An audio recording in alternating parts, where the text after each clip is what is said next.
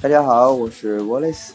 呃，前一段时间有点小忙啊，这个马耳他这边的更新呢，就稍微啊蹭了几天。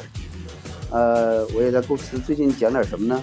呃，突然我想好了一个很有用的一个主题啊，因为前一段时间很多的这个朋友问，他说：“哎，我是我也是在学习英语啊，但是你告诉我你是从这个 A B C 开始学，然后六个月五点五，九个月就达到六分，然后听力是七分，那你怎么做到的呢？”我跟他讲了很多的这个一些我的一些方法啊，今天给大家做一个总结，怎么能最快速的提高你的英文成绩？其实呢，在我去马耳他之前呢，很多人说你是不是有英语基础啊？我说我真的没有英语基础，我以前呢是学俄语的，在这个呃我们家乡这个地方啊，他是呃小的初中的时候就开始抓阄。当时我们有日语班和俄语班，还有英语班，然后我就被分到了这个俄语班了。后来呢，也就学，当时没有说这个对未来啊，这个英语外语啊应用的这么强烈的。直到我这个参加工作，后来很多的材料呢，全都是英文原版的，这样看不懂。其实我俄语成绩还不错的，我俄语当时是呃一百二十二分啊，就高考的时候一百五十分满分，我考了一百二十二。跟我政治的分数都差不多少，这俄语呢，呃嗯，当时我觉得这个，因为俄语相对来讲英语的书也薄，呃，俄语是三十三个字母，然后啊发音还有这个儿的这个颤音，后来这个儿的这个颤音呢，居然被我应用到学习后来的意大利语身上了啊，意大利语它是比如说这个 Italiano 啊，sono molto occupato per lavoro，。它的这个颤音跟俄语很像，那俄意大利语是二十二个字母啊，所以它是少了几个字母在英文之中。那我学起来，只要把这个音加上去之后呢，啊，好像是这个在意大利的 R 的这个发音，哎，这就就就很顺当了。而且我在学意大利语和俄语的时候，在学英语的一些单词，发现有很多相相近的地方哈，啊，那么。这个对我在去看英文的时候有一个基本上的一个心态，就是英文比俄语要简单多了。俄语它是有这个音格音呃阴阴性阳性，然后呢有这个这个六个变种时态，还有再加上六个这个复数的时态，所以俄语的整个的语法要比英语简单的就是啊，英语跟俄语比是小巫见大巫了。所以有这样一个心态，可能去学俄语、英语的时候，就发现，哎，英语语法原来是这么简单的，就有个宾格就行了。其实常规用到的这个语法形式也不多啊。然后呢，我就在刚刚到马耳他零四年初的时候嘛，零四年初到马耳他嘛，那那个时候就觉得这个英语刚开始学的时候呢，也是 A、B、C，然后当然学的会比较比，因为毕竟。这个国内很多孩子，他对 A、B、C 的了解，就基础的这些东西还是有的哈。我也是有，所以就呃进来了我们那个第一个基础班，啊，大约学了三个月。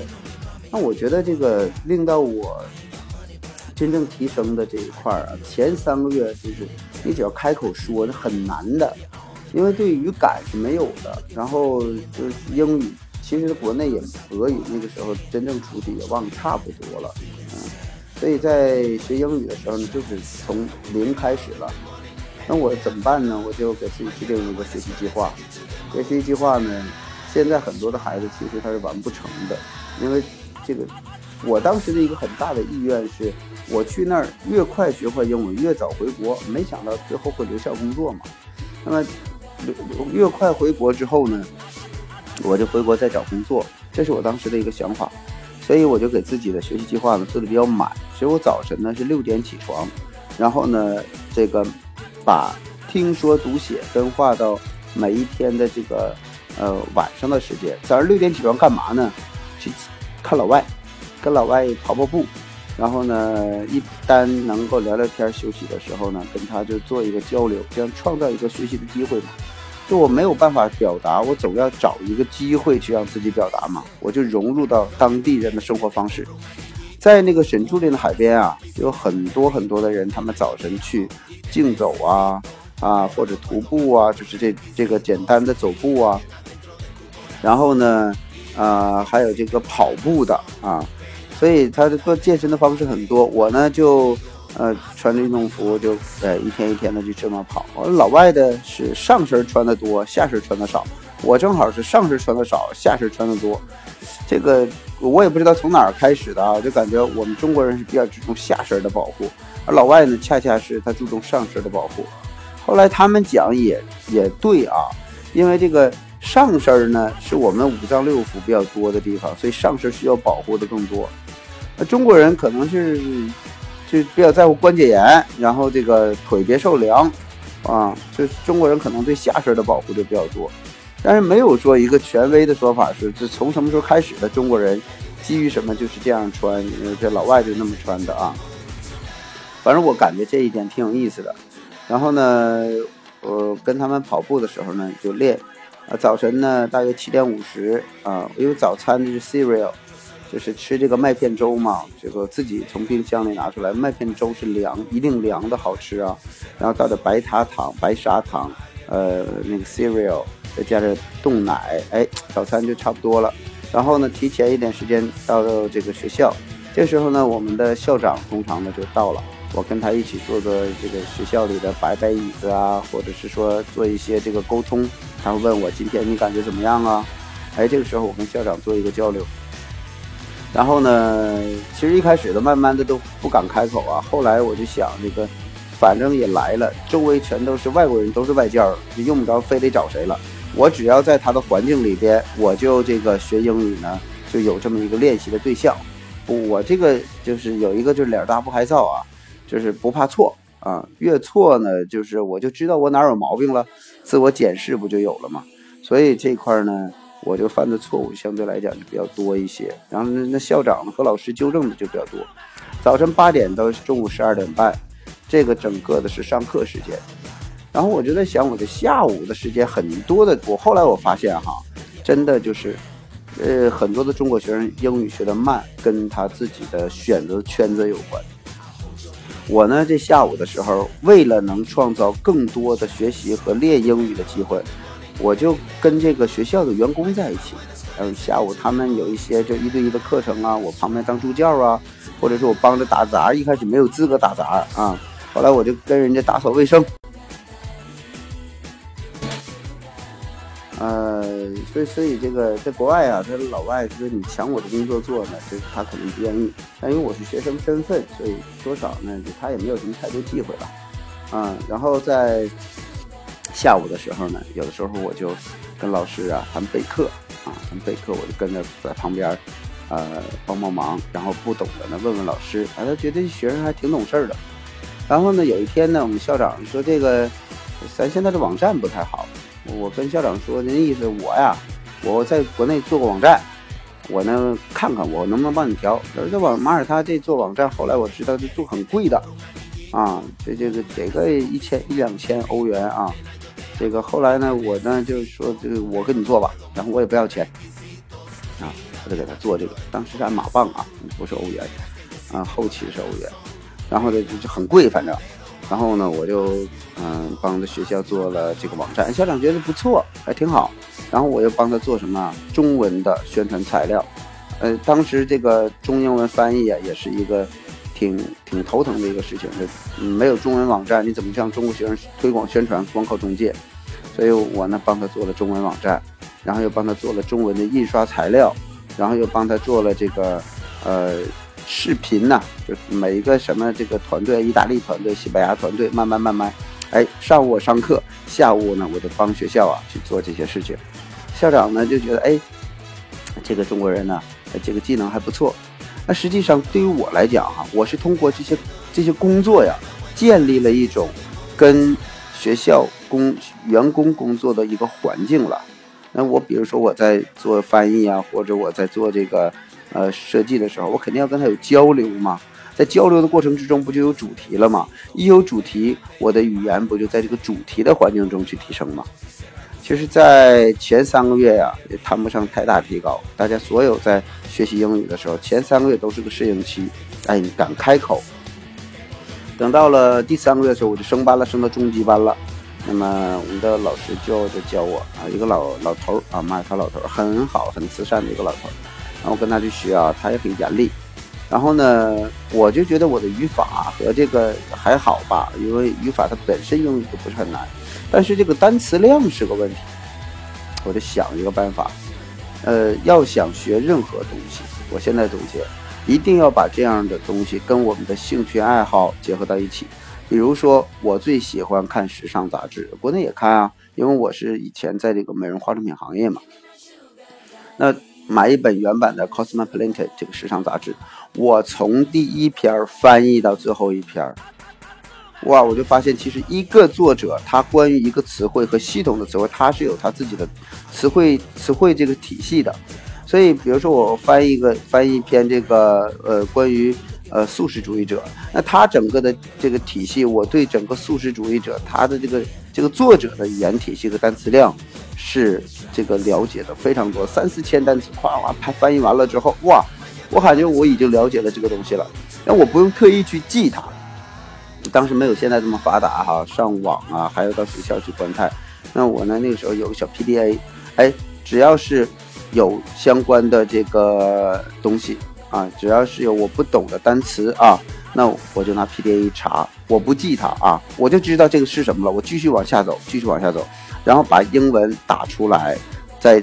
放旁边再翻译成中文，我自己就知道了。但是它一篇文章中会不断重复这些词，这些词我慢慢这篇文章读完了，翻译完了，那这些词自然而然就记下来了。在这里边呢，我又开始涉猎下一个这个杂志，比如说计算机杂志、汽车杂志。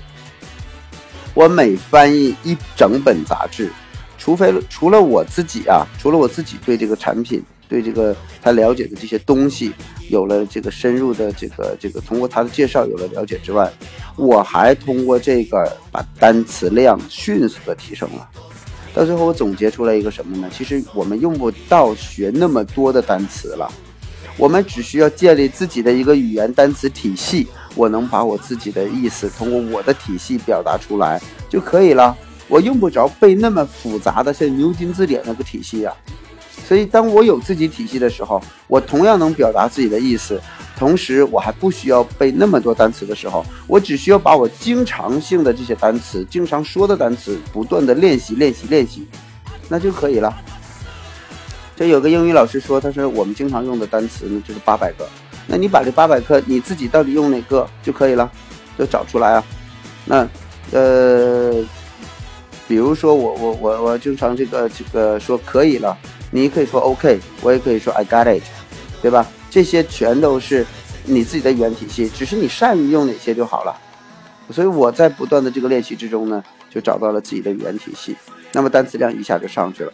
同时，早晨啊，这个说到下午，我是在学校工作这块，就是我一个练习场了。哎，我学的这个单词啊，或者我学这个句式。嗯，有没有效？那我拿过来跟老师一说，老师，哎，因为我们的工作嘛，马上就能应用，所有的东西只是马上应用，你就检视我学习的成果。我对这种这些这样的一个活动呢，就非常感兴趣。那刚才说的中国学生为什么他无效呢？我是下午留在了学校去跟老外在一起，或者是我去背包跟他们旅游。中国学生干嘛呢？很多其他的中国学生回家打麻将去了。回家去这个包饺子去了，回家打游戏去了，甚至回家看电影去了。那么当上午他还是按照这个中国人的学习方式上学下学这种方式，没有感觉到马耳他或者是出国对他的一个真正的影响在哪里？他在马耳他还是按照自己的方式，中国的方式在学习啊。所以我呢，嗯，下午回家啊吃了晚餐，晚上的时候呢看英文电影，然后或者是练阅读，我就阅读 BBC 新闻啊。那个对我的英语提升真的很大，或者是阅读杂志、翻译杂志，然后写作啊，包括用英文去写一些我的作业，然后呢，去英文去写一些嗯，这个呃雅思的一些练习的主题。我最喜欢做的就是 topic 啊，今天比如说今天是蔬菜啊，我关于 topic 关于蔬菜，我写一个关于蔬菜的一些小的文章，哎，这些去做练习。那么听呢，我就听 BBC。呃说呢，我就是这个练习呃一段啊很这个呃就是有那个听力的测试嘛，我就跟着去读，然后读到这个舌头啊真正的就达到这种柔韧度，说外语的这种柔韧度了啊。那么呃听说读写。